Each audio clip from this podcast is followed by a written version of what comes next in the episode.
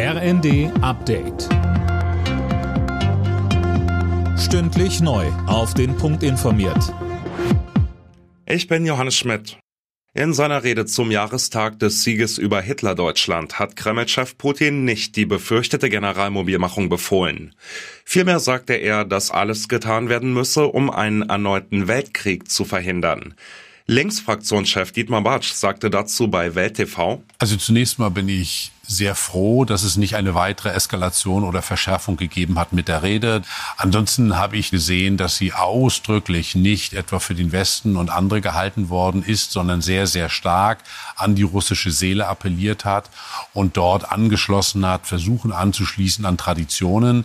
Also er hat eine Rede gehalten, die emotional mitnehmen sollte.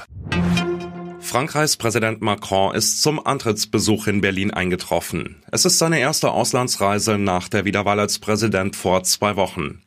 Im Gespräch mit Bundeskanzler Scholz betonte Macron die Bedeutung der deutsch-französischen Freundschaft. Die Zahl der Cyberstraftaten ist in Deutschland auf einen neuen Rekordwert geklettert.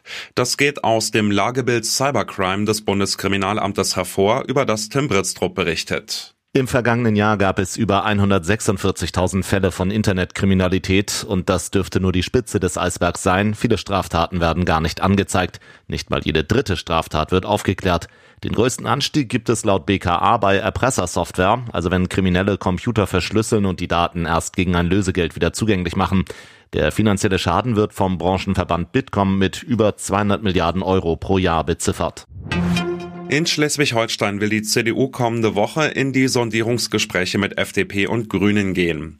Das hat Ministerpräsident Günther erklärt. Der CDU-Mann hatte sich bereits im Vorfeld der Landtagswahlen offen für eine Fortsetzung der Jamaika-Koalition gezeigt, braucht jetzt aber nur noch einen Koalitionspartner. Alle Nachrichten auf rnd.de